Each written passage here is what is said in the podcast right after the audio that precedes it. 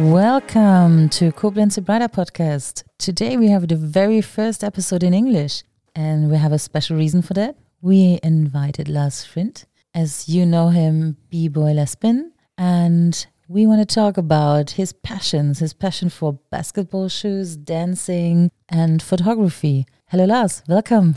Hello, everyone. Nice to have you today. I think it's the most interesting if we start at the very beginning. Where are you from? Uh, hello, my name is Lars Frindt. I am from East Germany, Halle Saale, and I was born 1981. And where did your passion start? My first passion started in my youth. It was 1995 as Michael Jordan comes back to the NBA with the words, he's back. It was the 90 March of 1995. Before he has take a break because after the death of his father, he ended his NBA career and played baseball. 1995 in March he comes back. I saw him at the TV and it was so amazing to see how he played basketball and it was inspiration and idol for me. So, where did your passion for the basketball shoes fit in at that part? Start with the basketball in my youth. Over the years, I, I wear the shoes of the basketball Michael Jordan, and the recollecting started 2006, 2007. So Michael Jordan was your idol, and I figure not as the girls, you didn't hang up posters. What did you do? Yes, that's true. My complete room was with so many posters. There was basketball magazine basket. You have six parts, and you can build uh, Michael Jordan in the big size on the wall. And also, I have collect basketball cards in my youth. Maybe I own at the moment 900 cards from uh, 1986 till 90, uh, 97 and I had also basketball shoes of him because I don't have play in the basketball shoes. I don't have collect uh, basketball shoes at this time. I have played basketball in the shoes. Oh, so you played with them? So no collecting part, more like the I wear them because you wear those shoes for basketball. No, at this time there was for me only shoes for play basketball. There was not intention to collect the shoes or about their worth. But we will come to that point later. That changed. yes, it changed really craziest. but this comes later. Did you want to be like Michael Jordan? Because I um, we talked before, and you love to play basketball in your youth, right?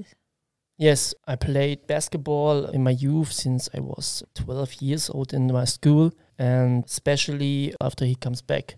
He was an idol because he's an amazing basketball player, and it was a sport for me. I had don't think about to be a basketball player and to earn money. What did you want to be if you didn't want to be a basketball player? What was your dream? What did you want to do with your life? My dream at my life was basketball was a passion. It was not not a goal for later. First, it was important to finish my school and to learn a training. And what did you train for? Did uh, you become something with sports? After my school, I trained street constructioner because it was a creative job and with hard work and you earn good money. so you liked the fact that you worked outside, that it was hard work and you didn't mind it being hard work. Yeah, my opinion was to choose this job. You work in the air. Every day was a different day. Um, what does a construction worker do? Can you just quickly tell the listeners what a construction worker does? Constructioner does build uh, streets, ways, all kind of things with stones and materials. Oh, so it's very different to what you do today. Yeah, very different. Very different. So, besides being a construction worker, what did you do in your time off? Did you keep on playing basketball? I must say, I stopped basketball 1998 because Michael Jordan stops again his career, but uh, the career of the Chicago Bulls. For me, is Michael Jordan, Chicago Bulls. He goes to the uh, Washington Wizards, and that was not the same person for me. And I stopped play basketball, and I had tried to skateboarding but this was not the passion or the had love. So it, it wasn't the same passion for skateboarding as it was for basketball and Michael Jordan. No, it wasn't the same passion. It's it was try, but the try was not good. But I found under my training my second passion uh, since today um, the breakdancing. So breakdancing became your your second passion after basketball. Means that you've watched it or if you've tried yourself. At first, I saw it in discotheque. Many guys do this in this time in the 90s, and it was very fame. And I saw this guy dancing, and well, it was amazing. And then I thought I must learn this. To impress women. No. so Okay. what was the reason behind it? No, it's just Yeah, the end of the 90s, breakdance was a little bit fashion. Every, everyone try it to inspiration the girls. That's true, but that was not the reason I, I started to dance. I saw the guys on the floor and um, it was so creative, amazing, and I thought this is the thing I want to learn. And I asked a little guy, his name was Martin.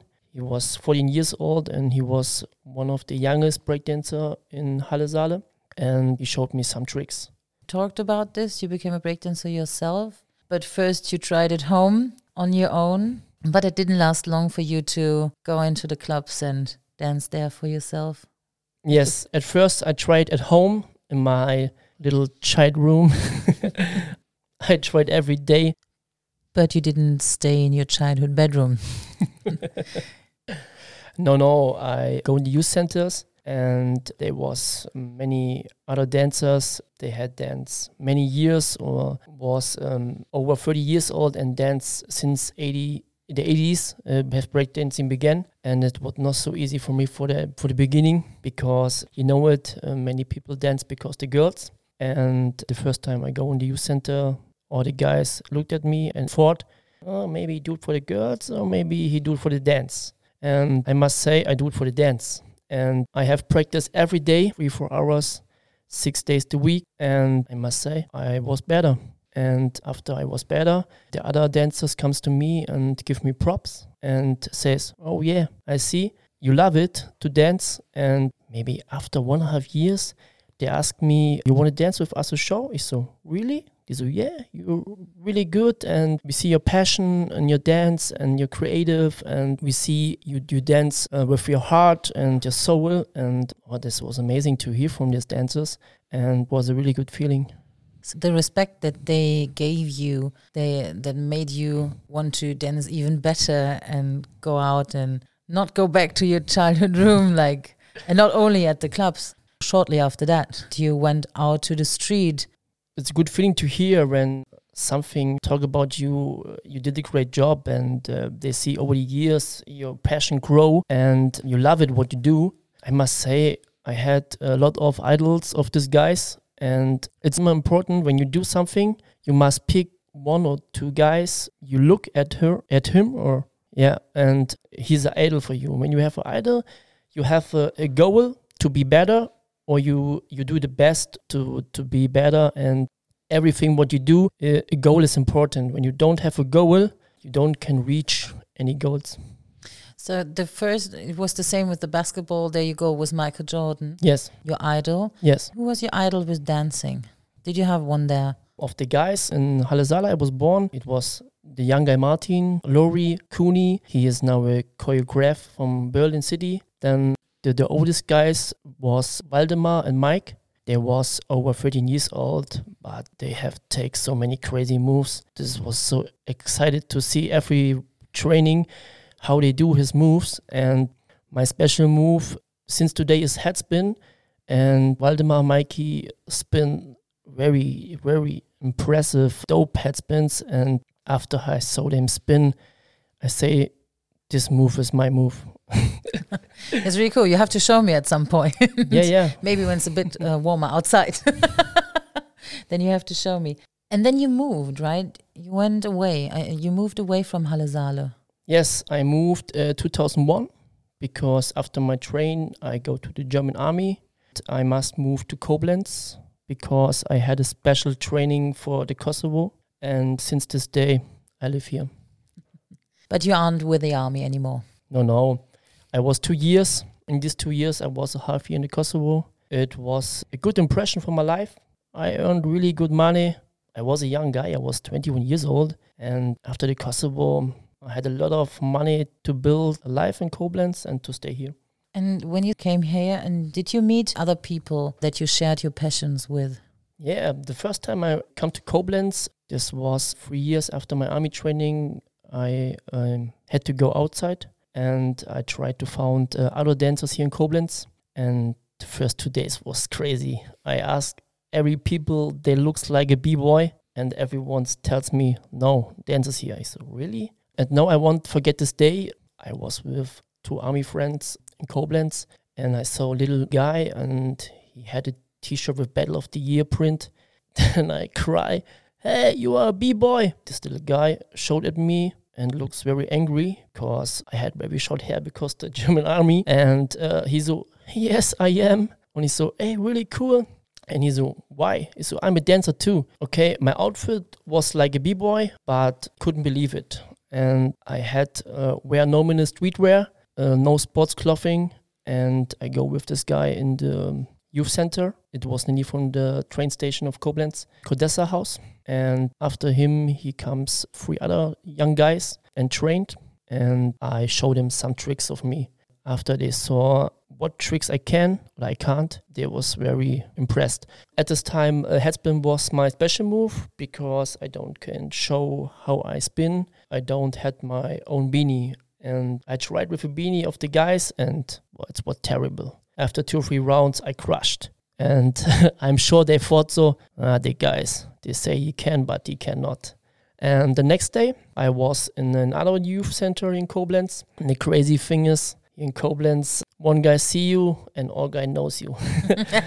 I come in the youth center, all guys knows who I am, but I don't know anybody of the room. And then I start to train. And after I was warm, I start to practice my moves and also headspin. This time I had my own headspin beanie. And after I spin my moves, the guys comes to me and told me, okay, that's the truth. Headspin is your favorite power move. So, so it took you a day longer to impress them. yeah. And uh, this passion was, was good for me to know new people here in Koblenz. When I think about other guys, they move her city only a job and they, they found nothing friends. And it's important when, when you move to another city and you have a passion, you must find other people that love it too, so you can build friendships. Yeah, friendships are important. Yeah, really important. Yeah, and especially if you share passions. So you found your place in Koblenz after this. Yes, that's the truth. After the German army, I thought um, I stay in Koblenz because it's a beautiful small city with very nice and friendly people. And I had the luck to found a job uh, as a constructioner, and yeah, this was the reason to stay here. Also, at my job, I trained every day, three four hours for breakdancing, and I tried to be better and better. And you became better and better. So you didn't stay at the youth center. Yes, Where did you go? Yeah, at first we have trained at youth center and we had some goals. This was some competitions and do some shows in discotheques. And one day a guy comes to Koblenz. He was normally from Hamburg and he danced also with passion and he was a really, really good dancer. Me and another friend, Kata, do you want dance street shows? It's really street shows here in Koblenz. They say, yes, I'm from Hamburg and I had do every day do this. And he tells me you can earn easy money. So for real? They say, yes. And one day we have an opening Sunday here in Koblenz and we try it. and I must say it was it was crazy. Before we have practice little show with breakdancing and some funny details for the guys on the street and I must say it was better than I thought. After I saw it, I found my love at the street dancer, and we go every weekend in our cities and dance our shows. And it was a really good time. We have see a lot of uh, beautiful cities, meet a lot of another friendly people on the streets. They give us props, and we earn good money.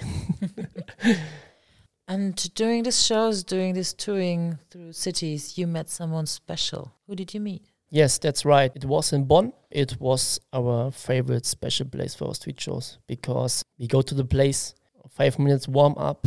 Abba, the guy from Hamburg, was a very good Michael Jackson double. He looks like Michael Jackson in his clothes and he cried like Michael Jackson. And uh, we had the circle. Then we do our show and we earn so easy money. This was so crazy. After we had do our shows, one guy looked at us. He was the store manager of the Snipes store in Bonn. And after he saw us dance, he comes and asked us, uh, You want to dance for us? We said, Really? Yeah, uh, we opening so many stores here in Germany. And um, he said he saw our shows and was very impressed of our show and he want us for Snipes and dance shows.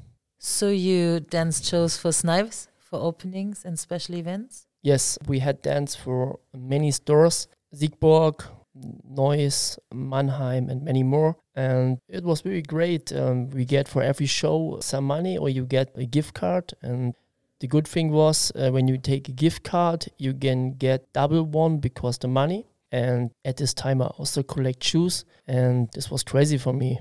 Every time we had take shows, I called the stores before and asked, um, "Do you have this Jordan model?" And it taught me, "No, we don't have." Then I ask, uh, "Then um, please order shoes for me." and this was really good. I come to the store, then I saw the shoes, and I'm I was very pushed to to take a good show. And I do this over one one and a half years. And over this time, I built a friendship with this guy, Ami Yosefi, the store manager first at Bonn and then from Siegburg. And every time he helps me to get rare Jordan releases from Cologne or other cities. So you had a special connection with the store manager. Very important if you have a passion for something to know people in the right place.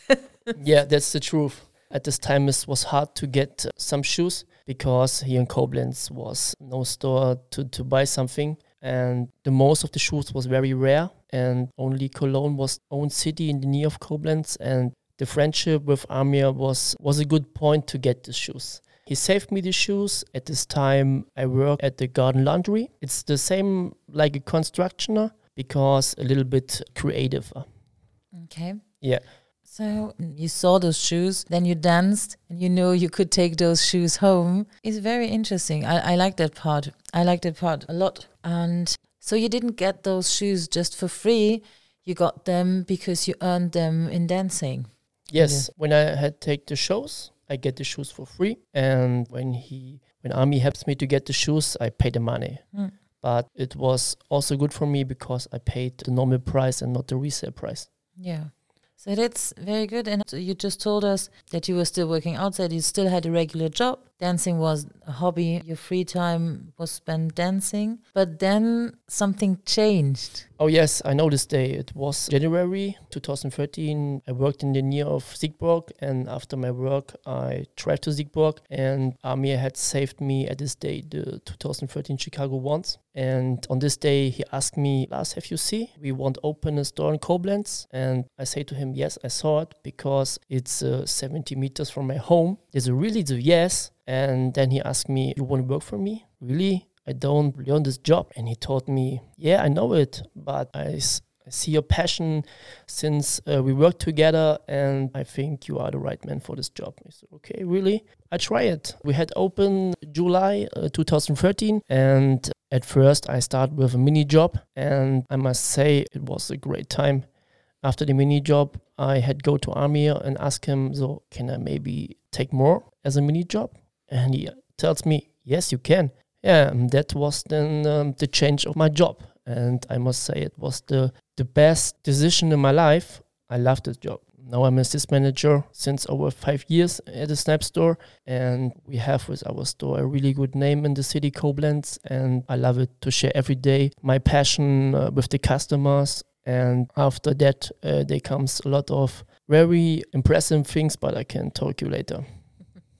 I think it's very impressive that told me before people just come into your store just to talk with you and like share some thoughts on a shoe. Um, something that's very important to share your passion with customers, and they will always know that you're not selling a shoe, you're selling a passion. All my passions are a big journey in my life. And Michael Jordan and the Air Jordans were a big part of this journey, and you took those and your passions to social media. That's how we met. Yes, that's right. It started with the basketball, And after that, I wear in my teenager time the shoes. But 2007, 2008, I start really, really collecting. Really collecting. Okay, at the moment, I own over 670 pairs of shoes. And I must say, I'm a crazy guy with collecting shoes. That's not crazy. That's an excuse for all the women who are judged by their men.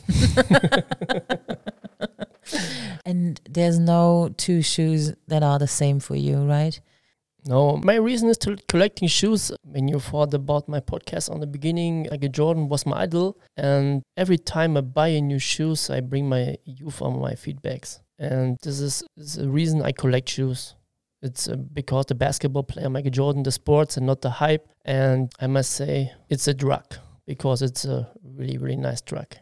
This passion to collect shoes brings me at the beginning on Facebook to show every day the people what I wear. And every guys post a picture of his shoes and want some uh, comments and respects because at this time the sneaker game was not the same like today. You have posted shoe pic, the people comment, yeah, nice shoes, uh, I own the same, and um, not so, what are the shoes worth? It was important which shoe do you wear and not how much you pay or not how worth are the shoes. And after posts on Facebook, I saw Instagram and so many other sneakerheads with creative pics of his shoes. It was so impressed for me to see these pics and I said to me, you must do the same. and after basketball, b-boying and collecting shoes is my next passion, take creative pics. First, I start normally with a handy. At this time, I had a really good collection and I tried to take creative pics of them with uh, different places of Koblenz. My favorite place here in Koblenz is Stadium Monument German Corner. It's perfect for big updates with many shoes. My craziest update was uh, with 100 pair of shoes on this monument, and this was my 100k update. Aber I'll talk you later. so when you decided to like you want to do the same, you want to take creative pics and post them online, you did not just take a picture like everyone else did. What did you do? What's your specialty? Why are people so impressed with your pictures? At first, I had talked to you. I take the pictures with my handy, but I tried to take the picture of my own style with creative backgrounds and crazy ideas because I'm a breakdancer. I had post of every shoe. I have the balance. I have take balance shots on uh, crazy places, crazy highs because I was a breakdancer. I don't had fear to take the shots and all the shots with the monuments. And this was shots the whole world speak over the shots and this was my earn for all this work. But really, Instagram start at 2013 at I buy my first camera and I saw the differences because handy and camera. My first camera shots quality was so great again mm-hmm. the handy shots and after I tried to take the pics with the cam and to post them I saw my page grow.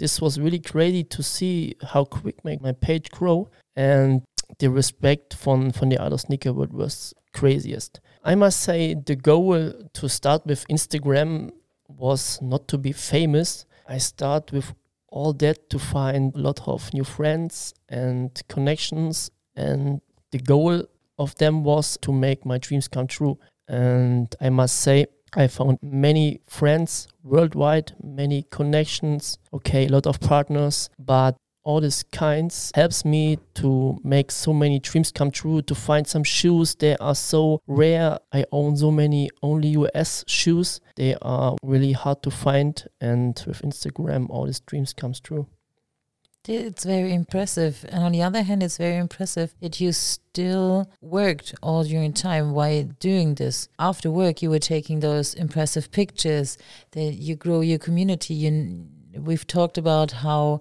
it's not that simple to grow an audience. Especially today, it became even more difficult, but you invest a lot of free time that you don't work into Instagram and social media to share, right? Yeah, that's true. It's a job. You need a lot of time. Important is many guys ask me, How do you grow? And my answer is at first, get love and get love back. Uh, that means you must go to our pages, comments, likes, follow, and not think about I start Instagram, post some pictures. I wear the, the expensive stuffs I, I own or they are on the world and then I'm famous. No, no. I was every day before my work shoot uh, shooting pics and after my work shooting pics and behind normal work and my whole life I was every day three four hours on Instagram and showed love the world. And that was the reason I had grown. Everybody knows me. You said that even when you go outside with your girlfriend to a restaurant people ask you and notice you and be like are you the guy with the shoes? Yeah that's true. Because I go every day when I had time shoot in different places here in Koblenz and it's normally when when the guys on the streets see me take pictures of my shoes and sometimes they ask me uh, it's for eBay? So no I'm a shoe collector and I take picture Instagram and I try to be creative and to show creative pics the whole world. And they say, oh really? Okay cool. And yeah I love it. I love it to go outside. Sometimes I walk one hours in Koblenz and try to find perfect locations for my shoes on my feet. And it's not not so easy. My opinion is to take a good shot is you need a good match, maybe with your clothes. You need a really good background. It must be creative. It must be not the same than other guys. And when you all find these details, you have a perfect shot. And that's as well. That's as well how you became an ambassador. It was I think the story is very interesting because people were applying to be an ambassador. But how did it go for you? Did you apply to be an ambassador? Yes, over all years I, I worked very hard to um, build my page, but it was not important thing how grow I am. It was important for me my passion to show. Maybe every year I had take a collection shot. It looks like so. It's one room and you saw only the left shoe. And this year it was in July, 642 pairs only left shoe in one room. And when you see the pictures, your first impressions are crazy. I don't anybody in the world who take the same shots like me. And that's the reason the most of the guys in the world knows who's Bebo Lesbian. Isn't that impressive? When you imagine how you started off, how you started off, that now everyone that's into the sneaker scene and into the shoe scene that knows who you are? Yeah, to go to Instagram, my goal was to go to Instagram to show the people who I am, who big is my passion, and to build friendships. And over the years, many partners comes to me because they had loved my work and asked me, you want to do some promotions for me. But I must say, I only do promotions for things I love. I don't would do promotions only for the money. It's important the stuff of the guys must be my style. And when I I love the stuff, you can only see it in my pics. And I try to be creative 100 200%. And I think that's the part that people know and that's that's what's so important that you are very authentic, that you're still the same guy you don't measure a shoe by the worth, by the money. It's uh, the details of the shoes, the the passion you go with it. And I think everyone can see this, and everyone should check out your profile and see that for themselves. And one thing that I think is very impressive is the hard work you put into Instagram. Instagram is not it, Instagram is a job, yes, but what most people don't see is the hard work behind this because you work a daily job, you have a life aside from Instagram, a private life. and then added on is all those social media things, the community. I think it's very impressive. Yeah, it's a it's a job. Um, to take the pictures is a lot of time. Uh, when I go outside, I take over 300 pictures of my shoes I had wear. And not I go outside and I might take my handy and take one shot and post it like something uh, people on Instagram. That's not my style when I take a picture, it must be sharp, it must be creative, and you must see the pic and must say, this Bebo Lesbian. So, what would you advise someone else who's into something special, who has a passion? Because you, the story that I take, or the messages that I take from your story is that if you have a passion, just go for it and just live your passion. Um, what what is your advice to someone who has a passion and doesn't know where to start? At first, passion is the important thing. Then be real. As I will say, post what you are, what you like, and not what the people want to see. And maybe it's a sneaker game. For me, it's important to wear the shoes. I really like the fact that you once told me that you actually wear the shoes and not just have them somewhere in a box saved up. Why do you think it's so important to wear the shoes? The important thing to wear the shoes. Um, they are shoes. you, sh- you must wear your shoes. Okay, many people think only about worth, but I can say over the years, uh, when you don't wear the shoes and only stock them, they goes damage. That's that's the truth. And I tried with all my pairs of shoes um, to wear so many shoes I can. Important are the older shoes. And for me, is collecting shoes a passion to bring my youth back and don't think about worth. I know when I think about uh, how many I paid for the shoes and how worth they are with the collector worths, but I hate question like that. How many worth are your shoes? I don't think about worth. Yeah. I mean, there's an emotional worth for you, I think. Yeah, that's the truth. I'd like to know a bit more about you being an ambassador. Talked about your growth on social media and especially Instagram, but there's more to it. There's people applying to be an ambassador, but what happened to you? Yes, my company Snipes had search last year in end of January Jordan ambassador and I saw the email and I had write Amir and write to him so well really I must be in this team and I tried to uh, to take a really good clip to be a part of this team. And after half hour he writes me back and tells me Lars you don't must do something. You are automatically in the team. It's really this yes we are all same opinion. You have all what we want. Your Instagram is amazing. You show your passion, and that's all. And I must say, after Corona, last year, October, I'm a Jordan ambassador of Snipes, and I'm really happy to be in this team. I can show every day more my passion with my customers. I post some stories at my Instagram page, and it's really funny. Uh, after I sell the shoes, the customers, I talk to him and ask, uh, "You want to do a story with me?" And the first impression is so Eh, really story what what for story and then i show them my instagram and then they saw how crow i am and then the direction is crazy. Oh yeah yeah i want to do a story. And it's a really nice thing to share more my passion at my work because i'm an ambassador. And yeah i get uh, a lot of stuff for free to my home and i promote my company and i'm really happy to be ambassador. And um, i hope after corona i can travel around the world for snipes and i can share my passion with other guys. So once we're back up open when it's uh, more safe then you someone who wants to buy a shoe can simply walk in and talk to you in the store and be like can you show me? Can you help me? You really like that fact to connect with the customers right? Yeah, it's right. The moment we have closed because it's the second lockdown, but I try to help my company every day good I can. I post the shoes we get new in the store because we have the pickup system at the moment. And I must say I have picked a lot of shoes in last of time and help my company Snipes and help people to get shoes for retail and not for resale. And yeah, it's a good feeling to know people look at my page and I can help with my passion. I think it's really funny because just before you walked in, you were talking to a friend about reselling shoes because very sad when people get scammed for uh, for those situations. So if someone wants to talk to you about it, you're always up for helping people in Koblenz.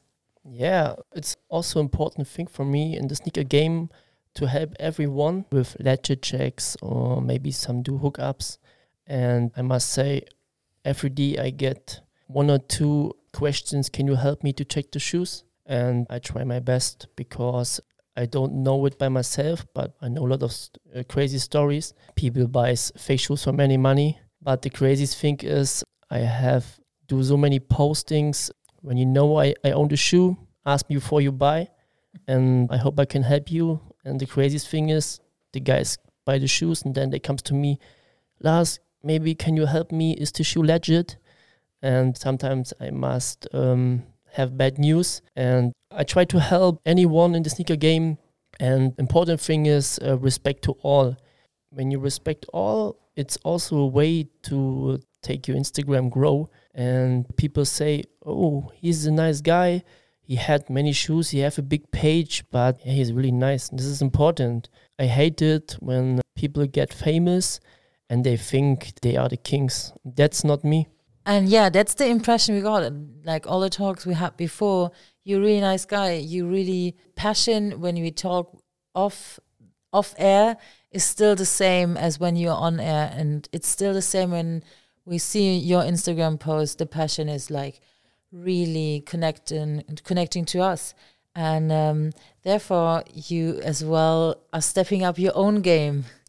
Yes, that's true. It's begin from some years, I have meet uh, three guys, Muri, Thomas, and Nihat. They are come from Bremerhaven.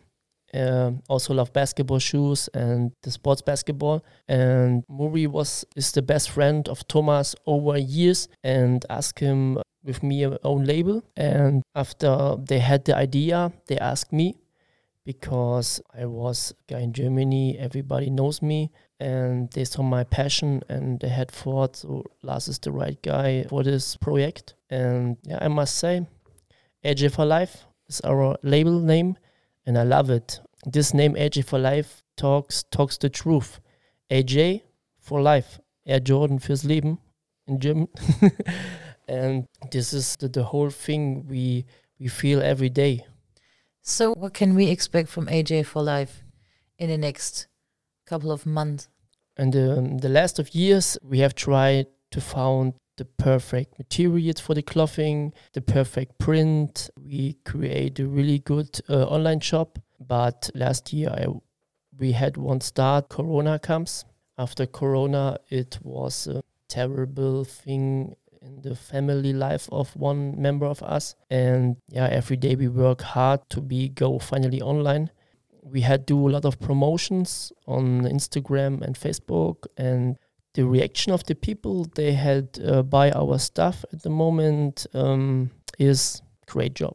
That's great. We hope that you have the best of luck with the label because we already saw some stuff. We're already seeing some stuff right now. so we can promise you if you're up in the scene, if you're up in the game, you will enjoy this. And there's a couple of things I want to say, but all I can say right now is thank you so much for sharing the story with us, for coming up to me and ask me if we can do an English one.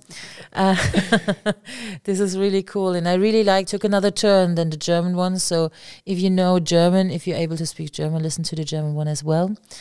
If not, we're very sorry. No, but it's really interesting because you have a huge community that I think is very important to hear your story. And thank you so much.